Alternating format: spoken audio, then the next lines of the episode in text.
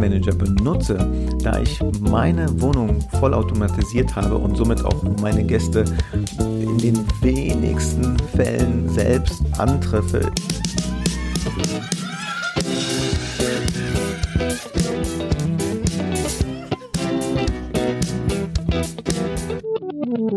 Jetzt geht's los.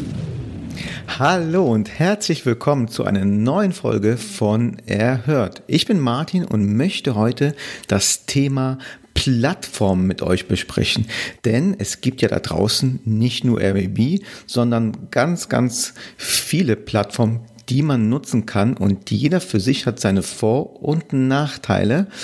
Ich bzw. mein Listing ist momentan auf fünf verschiedenen Plattformen äh, gelistet und ich möchte euch in Einzelnen davon berichten, was die Vor- und Nachteile sind, welche ich unbedingt empfehlen würde.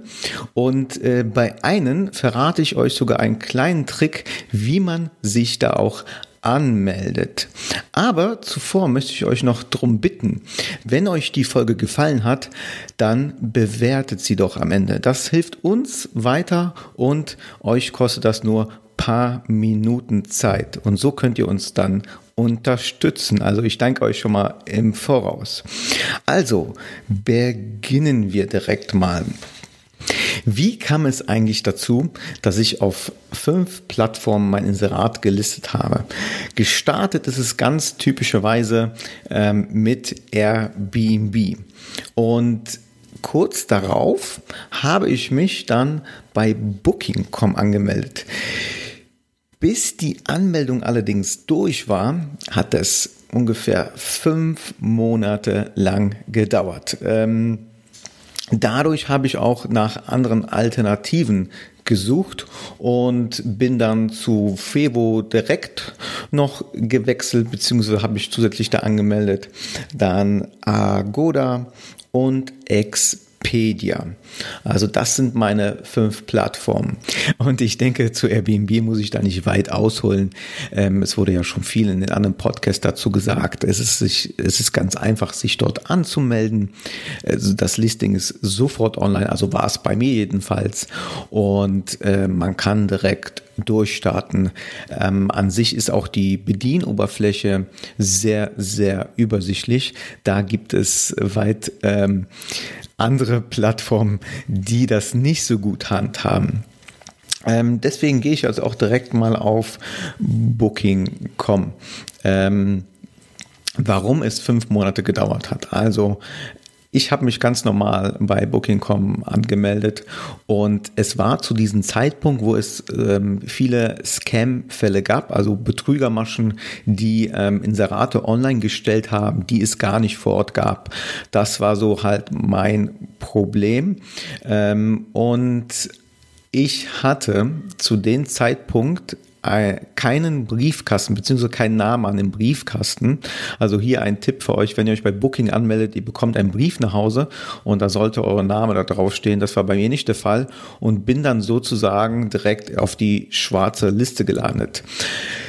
Nichtsdestotrotz der Support super. Also die versuchen da wirklich sehr zu helfen. Leider spricht man aber nicht mit den Personen, die die Freischaltung durchführen. Die sitzen in Hamburg, aber man hat meistens jemanden äh, an der Hotline von Frankfurt, äh, ich glaube München und, und Berlin.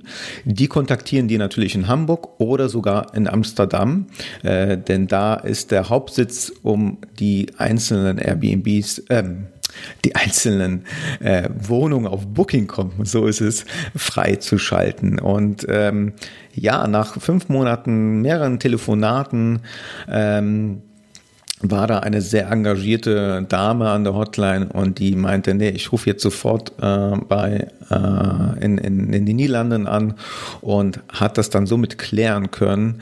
Und danach war ich freigeschaltet und sehe da, an den Tag, wo ich freigeschaltet wurde, kamen direkt drei äh, Buchungen zustande. Drei wirklich innerhalb von äh, wenigen Stunden hatte ich drei Buchungen drin.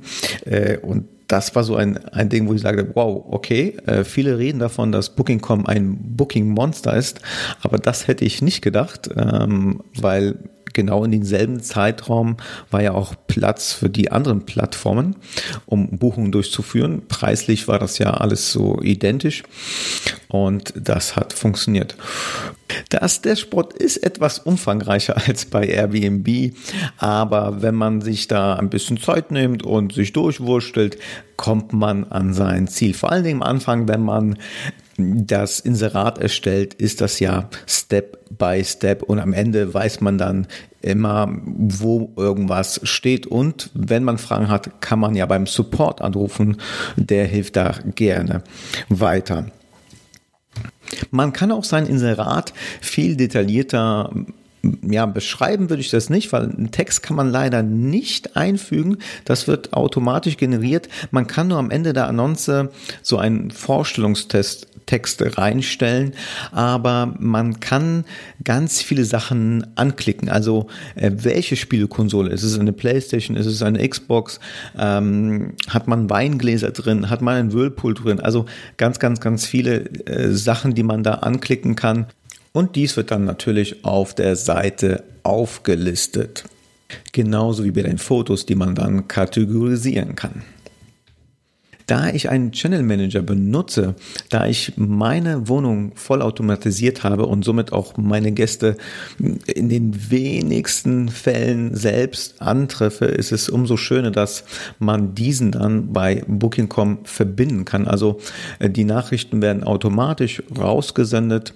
Die Buchung sehe ich dann in diesem ganzen Channel Manager von, von allen Plattformen was schade ist bei Booking.com, dass sie selber nicht auch eine Anleitung raussenden, beziehungsweise eine Option für den Buchenden haben, eine Anleitung für den Check-in abzurufen. Ähm, das hat Airbnb besser gelöst und deshalb gibt es immer wieder Fälle, obwohl ich einen Link habe zu einer Check-in-Anleitung in den Nachrichten, dass sich Leute melden, ähm, wie komme ich in die Wohnung. Das habe ich bei Airbnb viel, viel seltener, bei Booking.com häufiger, weil auch ähm, dort viel Geschäftsleute buchen, beziehungsweise irgendjemand in der Firma bucht für einen Handwerker oder einen, einen ähm, Geschäftsmann ein Zimmer und er bekommt dann nicht die Mail mit der Check-in-Anleitung. Ähm, und das ist dann natürlich schade, weil ich dann, dann manuell was schreiben muss oder, oder am Telefon erklären muss, wie derjenige dann oder diejenige in die Wohnung reinkommen kann. Die Gebühr bei Booking.com beläuft sich auf 15 Prozent. Man muss sagen, circa 15 Prozent, denn ähm, es hängt immer auch davon ab, was der Gast für eine Zahlungsmethode wählt und wie teuer sie jeweils ist. Aber äh, mit 15 Prozent ist man sehr, sehr gut, äh, wenn man damit rechnet. Mache ich auch immer selbst. Und was auch nicht schlecht ist, aber man muss sich da ein bisschen reinfuchsen. Es gibt ein Genius-Programm. Ähm, das ist für die Gäste so ein Bonusprogramm. Also das heißt, umso mehr sie buchen, umso günstiger können sie bei ausgewählten Inseraten ähm, ja, buchen. Also bekommen die jeweils einen Rabatt, der fängt bei 10% an und äh, es gibt dann auch so Aktionen, manchmal sogar 30%. Das hängt davon auch ab, äh, wie häufig man im einen Jahr und sowas bucht. Also ähm, und da kommt man erst selber rein, wenn man äh, mindestens, ich glaube, fünf Bewertungen hat, eine Mindestanzahl an Buchungen und natürlich sollte die Bewertung gut aussehen. Ich glaube, das muss über 9,0 sein. Also 10 ist das höchste und sollte 9,0 sein. Und es hat sich schon bewährt, weil viele Business-Kunden einfach in diesem Programm sind und die schauen danach. Ich mache das persönlich selbst. Äh, meine Frau und ich äh, buchen auch öfters über Booking.com und da sind wir auch in diesem Genius-Programm und äh, das kann man dann einhaken, so wie beim Airbnb Superhost-Status und das ist schon nicht äh, schlecht zu haben.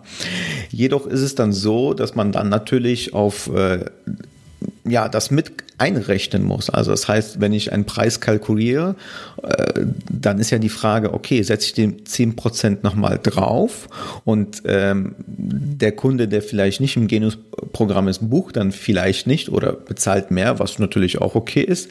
Oder nehme ich einen Mittelweg. Ne? Das muss ja jeder so für sich herausfinden. Ähm, ich habe dann einfach 10% draufgeschlagen, weil wie gesagt, es gibt auch bei Genus-Programmen auch höhere Kategorien. Und äh, was man bei Booking.com auch gut einstellen kann, ist ganz, ganz viele Raten. Das heißt, ähm, Frühbucher, ähm, äh, Last Minute, ähm, besondere Preise in einem bestimmten Zeitraum, Holiday Special. Also da gibt es ganz, ganz, ganz viele Rabattmöglichkeiten, die man einstellen kann. Und da muss man sagen, dass Booking.com dies auch gerne bewirbt auf äh, dem Dashboard, so dass es eine neue ähm, saisonale ähm, Rabattaktion gibt. Und äh, wenn man da mitmacht, man dann ähm, ja, besser gelistet wird. Was ich auch ganz nice finde, also sehr, sehr gut, äh, das ist mir bei Airbnb noch gar nicht aufgefallen, äh, dass wenn man sich mal seine Annonce angeguckt hat auf der normalen Booking.com-Seite und dann vielleicht äh, irgendwo rumsurft, dies als Werbung, also, also nicht Booking.com, sondern auch die spezielle das spezielle Inserat auf irgendeine Webseite beworben wird. Und das finde ich ja interessant, weil ich das bei Airbnb so vorher noch nicht gesehen habe. Und auch sehr vorteilhaft, ne? weil deine Annonce dann immer wieder den Gast angezeigt wird, auch wenn er jetzt ähm, weg ist vom Booking.com. Ein Punkt noch, was ich schade finde, ist, dass man bei Booking.com den Gast nicht bewerten kann. Also man kann auch nicht sehen, wie der sich jeweils benommen hat. Ähm, das ist natürlich schade, weil jeder einfach deine ähm, Wohnung buchen kann. Aber ähm, ich kann Booking.com nur jeden ans Herzen legen, einfach auch aus der Sicht der Zielgruppe. Also meine Zielgruppe, vor allem in den Ferienzeit, ähm, sitzt nicht unbedingt immer auf Airbnb. Also äh, meine Zielgruppe ist ja Ü50 und die kennen Booking.com, die kennen Expedia, die kennen vielleicht Fevo, aber so Airbnb ist noch bei denen nicht angekommen. Also ich kenne das von meinen Eltern, die buchen selbst auf Booking äh, fleißig irgendwelche Hotels, aber Airbnb, obwohl ich den, das schon mal erzählt habe, noch nicht. Also äh, da muss man sich auch bewusst werden, wo sitzt denn überhaupt meine Zielgruppe, auf welche Plattform. Jetzt kommen wir mal zu Fevo direkt die Konkurrenz äh, vom Booking.com, denn sie gehört zu oder ist ein Tochterunternehmen von Expedia. Ähm, das war auch meine zweite Plattform, wo ich mich angemeldet habe. War ich auch sehr froh drüber, denn äh, in der Winterzeit, wo äh, hier so nicht viel los war, hat äh, jemand für zwei Wochen meine äh, Wohnung gebucht um seine Mieterin, wo die Wohnung gerade renoviert wird, unterzubringen, weil die Wohnung nicht rechtzeitig fertig wurde. Da war ich auch froh drüber und ähm, da sieht man auch, dass da ähm, ja auch wieder unterschiedliche Buchungen zustande kommen und die Einrichtung ist auch sehr einfach, ist eigentlich auch sehr übersichtlich. Einziges großes Manko, also für mich persönlich großes Manko ist, dass man die Preise nicht durch den Channel Manager automatisiert, ähm, ja, also automatisch anpassen kann. Das muss man immer manuell machen. Leider gibt es da noch keine Schnittstelle, aber ich lasse es trotzdem online, denn ich sage mir dann so, okay, ich setze den Preis dann manuell, aber stark hoch, also meistens so um, 100 Prozent und sag, okay, wenn jemand bucht, dann bucht er einfach und wenn nicht, dann nicht. Und ähm, es war jetzt vor kurzem so, dass jemand ähm, einen Haufen Geld bezahlt hat für zwei Nächte, wo ich dachte, okay, äh, ja, dann mache ich mir die Arbeit und setze den Preis manuell ähm, um 100 Prozent hoch. also das, das nur dazu. Also ähm, es schadet ja nicht. Ähm, wobei wir noch darüber sprechen werden, ähm, was ist denn der Nachteil äh, von mehreren Plattformen? Ne? Also da geht es eher so um diese ähm, Bewertung sammeln. Ne? Das, darüber sprechen wir, wenn ich euch über alle meine Plattformen berichtet habe. Okay. Ähm, schaltet übrigens auch Werbung, also Fero schaltet auch Werbung, so wie Booking.com, dass du, wenn du auf irgendwelchen Seiten surfst und ähm, die Wohnung, die du zuletzt angeguckt hast, auch wieder äh, gezeigt wird. Das finde ich wieder sehr, sehr nice. Die Provision liegt bei 10% und man hat sogar eine Versicherung, wie bei Airbnb. Das finde ich sehr gut. Äh, ich habe jetzt nur keine Erfahrungswerte, inwieweit sie wirklich greift oder ob sie sich da irgendwie versuchen rauszumogeln. Ne? Ähm, bei Airbnb hat man ja schon ein bisschen mehr drüber gelesen auf, auf Facebook und Co. Aber ich denke, da sie da auch ein bisschen damit werben, dass da jetzt nichts Großartiges schieflaufen wird. Kommen wir nun zur nächsten Plattform, zu Expedia. Und da habe ich euch ja zu Anfang erzählt, dass es da einen kleinen Trick gibt, um sich da anzumelden. Denn wenn ihr bei Expedia eure Inserat anmelden wollt und angibt, dass ihr nur eine Wohnung habt, dann werdet ihr weiter zu Fero geleitet. Um das zu umgehen, äh, meldet man einfach, also schreibt man hin, dass man äh, mehr als zehn äh, Wohnungen hat und dann kann man sich auch bei Expedia anmelden. Und äh, ich habe dadurch keinen Nachteil erfahren. Also Ne? Also probiert selber aus, aber äh, auf, auch auf eure eigene Gefahr. Ne? Also bitte, bitte äh, äh, beschuldigt mich da nicht, wenn irgendwas im Nachhinein passiert. Aber bei mir hat es so funktioniert. Und man bekommt dann auch einen Anruf vom Support. Das heißt, äh, man stellt alles ein und dann melden sich per E-Mail und fragen nach einem Termin. Und in den Telefonat geht man Step by Step alles durch. Also die Ratenkategorie Kategorien, ähm, ob man noch Fragen hat, ähm, ob äh, man irgendwo Hilfestellung haben möchte. Das finde ich sehr, sehr gut und da gab es auch keine Probleme. Also hat, die Dame am Telefon hat überhaupt nicht gefragt, oh, warum haben Sie nun da ein Inserat drin, obwohl Sie da mehr eingegeben haben. Also das ist denen da echt wurscht. Und ähm, das Einzige, was ich bei Expedia nicht so nice finde, ist die Dashboard-Oberfläche. Also äh, immer wenn ich da ran muss, irgendwie was Neues einstelle, weil ich mein Inserat auf den anderen Plattformen optimiere, dann ist Expedia das letzte, wo ich das mache, weil ich mich da immer sträube, weil ich da erstmal immer ein bisschen Zeit brauche, um mich da einzulesen, wo irgendwas ist. Und ähm, außer jetzt natürlich Bilder hochladen oder sowas, ne? das geht ja ganz fix. Aber es ist wirklich, also in meinen Augen, eine der unübersichtlichen Plattformen, die ich gesehen habe und ja, also ich habe mein Listing dort online. Ähm, warum nicht, wenn das automatisiert läuft? Ähm, äh, der Preis wird abgeglichen, die Nachrichten laufen automatisch. Aber übrigens, das läuft bei allen Plattformen, die ich euch jetzt nenne, auch bei Fevo. Fevo war jetzt nur das Problem mit den Preisen, aber die Nachrichten laufen automatisch und dann ähm, wenn man das einmal erstellt hat und da nicht immer wieder ran muss, also wenn das nicht deine Hauptplattform ist, finde ich Expedia auch keine schlechte ähm, Plattform. Vor allen Dingen, weil die auch wieder Werbung schalten. Kurioserweise sind die sogar auf Kajak gelistet. Also das Listing ist dann auf Kajak obwohl das zu Booking.com gehört. Ähm, also auch eine Tochterfirma ist von Booking.com. Ähm, das ist auch der Vorteil, wenn man bei Expedia ist und das Expedia viele, viele Seiten hat, wo das Listing dann einfach angezeigt wird, dass man gar nicht denkt. Also einmal hatte ich eine Buchung von Hotels, aber da habe ich meine Annonce nicht reingestellt, aber es kam dann über Expedia. Also ähm, das ist auch ein großer Vorteil, dass man auf viele, viele Plattformen dann automatisch online ist über Expedia. Es kommen aber jetzt nicht viele Buchungen da darüber, obwohl jetzt die Preise, ja, die sind ein bisschen, ein bisschen höher jetzt als bei Booking oder, oder ähm, Airbnb, weil ich mir sage, okay, wenn da jetzt jemand bucht, dann soll er doch buchen, aber ich will mir da jetzt nicht so die Mühe machen. Aber wie gesagt, es, ich würde sagen, es, es lohnt sich trotzdem.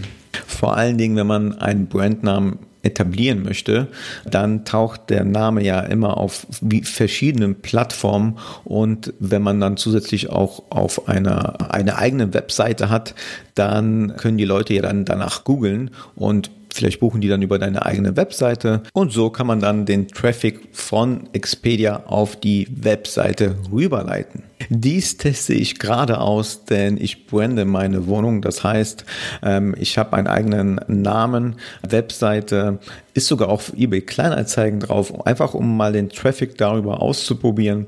Und dazu wird es dann, äh, wenn es soweit ist, wenn ich genug Erfahrungspunkte habe, auch eine eigene Podcast-Folge geben. Also es lohnt sich auf jeden Fall, uns hier zu folgen, um einfach viele, viele Erfahrungspunkte zu erhalten von uns, damit ihr nicht dieselben Hürden bestreiten müsst wie wir.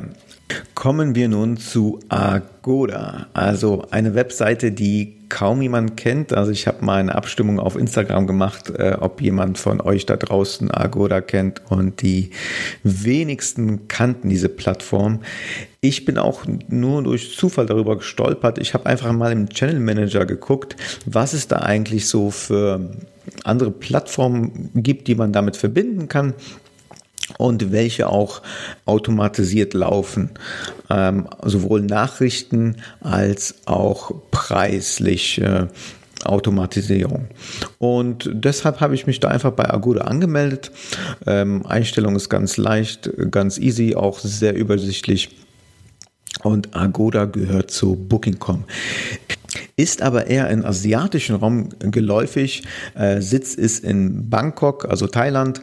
Und ich dachte zu Anfang, okay, da kommen eher Asiaten, also die hier äh, Urlaub machen, aber nein, es waren schon jetzt mehrere Buchungen aus Deutschland, also Leute, die in Deutschland auch leben und, und gar nicht aus dem Ausland kommen.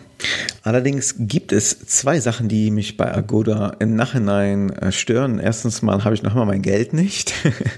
Das liegt daran, dass man ähm, nicht einfach nur die IBAN oder ähm, PayPal oder sowas da verbindet, sondern ähm, man muss wirklich sein, seine Bank da hinterlegen. Also Adresse muss stimmen, ähm, SWIFT, alles Mögliche. Und das hat bis jetzt bei mir nicht geklappt.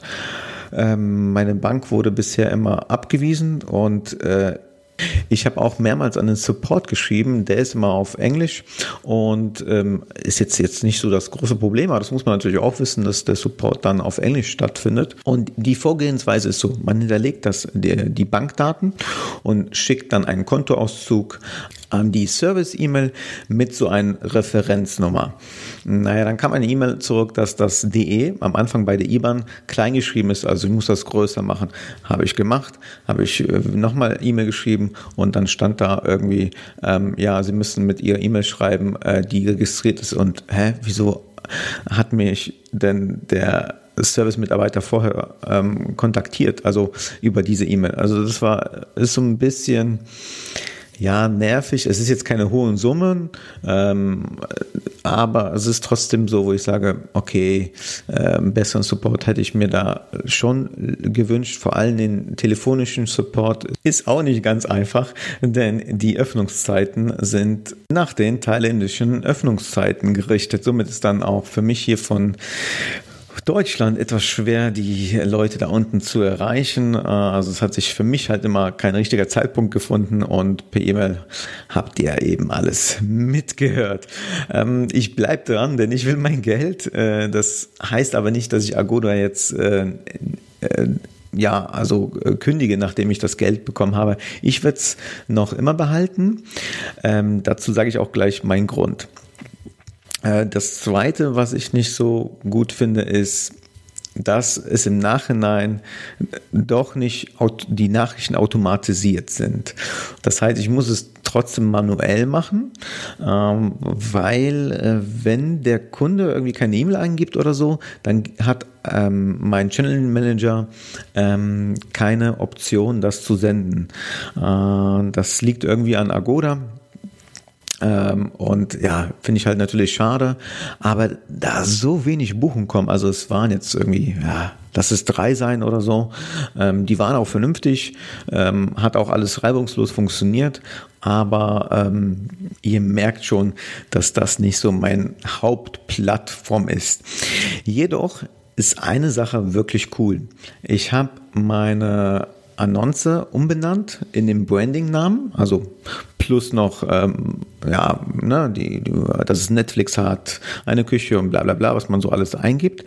Und da mein äh, Wohnung auf Google gelistet ist, wurde ja, hat Agoda das direkt gematcht oder Google hat das gematcht, die gegenseitig. Und das heißt, man kann jetzt über Google eine Buchung durchführen und sich natürlich erkundigen, wann was frei ist, ohne jetzt ähm, irgendwo auf eine Webseite zu äh, gehen müssen. Also vielleicht ähm, schafft das dann noch eine Hürde. Und das finde ich schon sehr positiv und deswegen ähm, bleibe ich bei Agoda, Agoda um das einfach mal auszuprobieren, um, um, zu gucken, ob vielleicht darüber auch eine Buchung entsteht oder ob das halt meinem Branding tut, gut tut, meine Seite. Ich werde natürlich in Zukunft mehr berichten. Ähm, dazu ist auch noch zu sagen, dass ähm, bei diesen Nachrichten, was ich eben angesprochen habe, ähm, nicht so schön ist in dem Sinne, man kopiert die Nachrichten in dieses Textfeld auf der Webseite, also auf sein Dashboard. Und wenn man das lossendet, sind die ganzen Zeilenumbrüche weg. Das heißt, die, die Textnachricht sieht grauenvoll aus, aber auf der App sieht das wieder normal aus. Also ich war erstmal erschrocken, sage ich, boah, ey, das kannst du doch keinen zumuten, wie das da aussieht. Also wenn ich sowas sehen würde, würde ich sagen, ey, der macht sich doch gar keine Mühe, der macht einfach Copy-Paste. Und ähm, zum Glück war das dann am Ende so, dass es in der App ganz normal angezeigt wurde. Ich weiß nicht, ob das ein Anzeigefehler ist in der Dashboard-Version, äh, aber naja, am Ende sah es doch noch schön aus. Von den Prozenten her ist es so, dass auch da ungefähr 15 Prozent äh, fällig sind. Das hängt auch wiederum äh, mit, was der Gast bezahlt. Und jetzt wird es etwas spannend, ne? denn wie ist meine allgemeine Meinung dazu, ob man auf mehrere Plattformen drauf sein sollte? Welche Plattformen sind meine Favoriten, Must-Have für euch? Äh, vielleicht habt ihr das ja auch schon ein bisschen rausgehört welche ich da favorisiere. Aber kommen wir mal zu dem Punkt, sollte man auf mehreren Plattformen sein? Ähm, ich sag auf jeden Fall. Auf jeden Fall. Man sollte sich nicht nur auf eine Plattform verlassen. Man muss jetzt nicht fünf nehmen, so wie ich jetzt gerade, wobei ich ja auch das im Hintergrund auch immer teste. Es können immer noch mehr dazukommen. Wenn mir eine gefällt und wenn es automatisiert läuft, mache ich das gerne. Aber ähm, äh, zwei sollte man schon haben. Hintergrund ist der, ich weiß nicht, ob ihr den Fall von Thomas kennt. Ähm, Airbnb hat seine äh, Annonce, seine Anzeige da gesperrt. Sein Konto sogar, glaube ich, komplett gesperrt, soweit ich mich erinnere. Und er hat keine Buchung mehr erhalten. Also das äh, heißt, ähm, äh, er war total aufgeschmissen.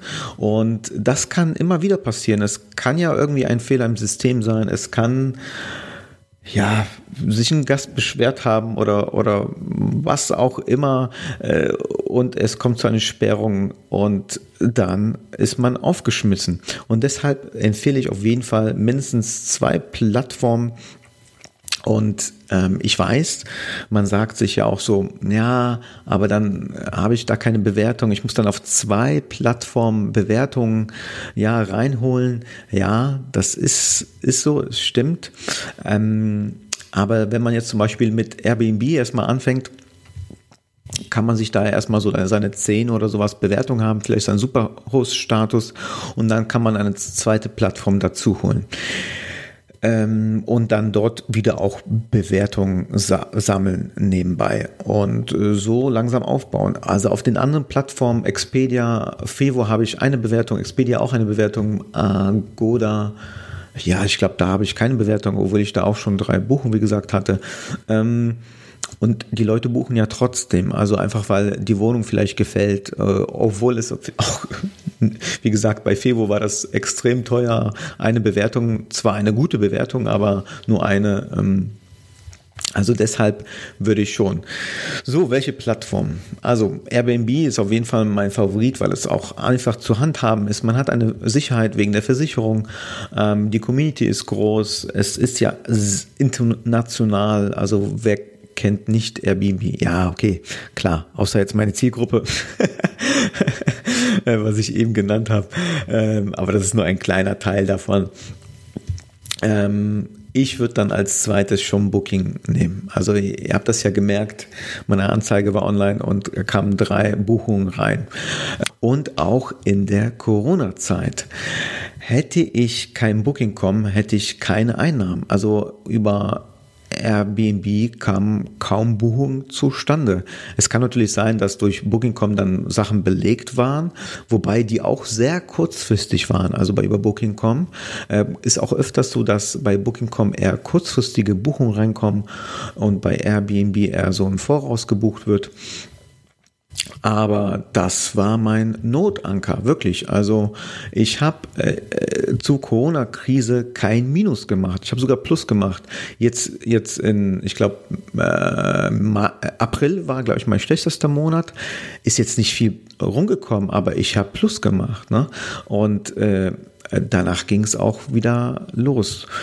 Und deshalb ist es meine Empfehlung, auf jeden Fall sich auch bei Booking.com anzumelden. Der Support ist super. Ich hatte schon mal so ein äh, Pro Problem, sage ich mal, mit einem Gast und der Support ist sehr, sehr hilfsbereit.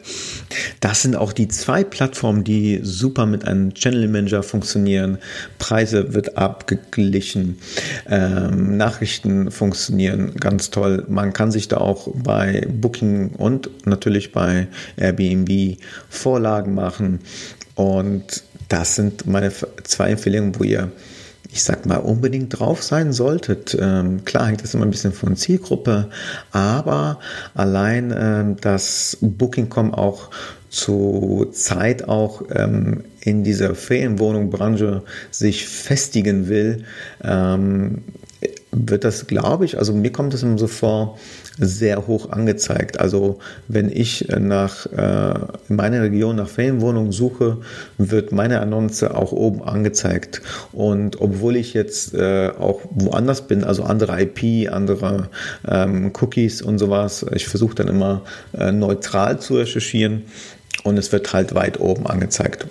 Und natürlich, wenn ihr jetzt äh, die, noch Zeit findet, könnt ihr euch auch bei dem anderen äh, anmelden. Es schadet nicht, finde ich, wenn man vor allen Dingen schon eine gute Basis hat von Bewertungen auf den beiden Plattformen, dann kann man ja noch weiter aufschwärmen. Vor allen Dingen, wie gesagt, wenn man sich ein Branding aufbauen will, dann ist es sehr, sehr lohnenswert, weil man dann ja, also ich bin sogar in Frankreich auf irgendeiner komischen äh, Seite gelistet. Da habe ich kein Listing erstellt. Also die Seite ist nur auf Französisch ähm, einsehbar.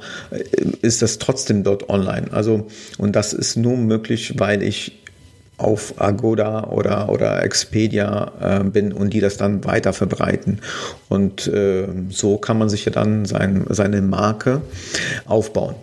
Ich hoffe, ich konnte ihr euch viel, viel Input mitgeben und ein bisschen vielleicht so ähm, einen Aha-Effekt hervorrufen und ihr seid vielleicht sogar nebenher dabei, euch irgendwo noch anderes anzumelden. Das wäre natürlich schön. Ich freue mich auf euer Feedback. Schreibt es gerne auch bei uns privat auf Instagram. Da antworten wir euch auch oder unter den Kommentaren auf Facebook. Wir sind ja ähm, weitläufig vertreten. Und vergisst bitte nicht, hier eine Bewertung hinterher, äh, hinter, zu, zu hinterlassen. So, jetzt komme ich im, im Trudeln. Ähm, also würde uns sehr freuen und das hilft uns natürlich ungemein, weil nur so können wir auch unseren Podcast verbessern. Wir sind für Kritik offen, aber wir sind auch offen für eine 5-Sterne-Bewertung. Also, ich wünsche euch noch einen angenehmen Tag und wenn ihr Hilfe braucht, dann meldet euch bei uns oder schaut auf der äh, Homepage vorbei. Da könnt ihr uns gerne auch ähm, kontaktieren. Also alles Gute für euch und bleibt gesund. Hey, wenn ihr Lust auf mehr von Thomas Kelvin und Martin habt, dann besucht auch gern die Homepage von Erhört. Dort findet ihr neben Beiträgen und aktuellen Infos zukünftig ein großes Angebot rund um das Airbnb-Business. Die Infos zu den aktuellen Episoden findet ihr wie immer in den Show Notes. Schaut also gern dort mal hinein. Und wenn ihr den Podcast genauso feiert wie das Trio, dann lasst doch einfach eine 5-Sterne-Bewertung bei Apple Podcast da. jetzt ist aber Schluss mit der Beweihräucherung. Macht mit, macht's nach, macht's besser.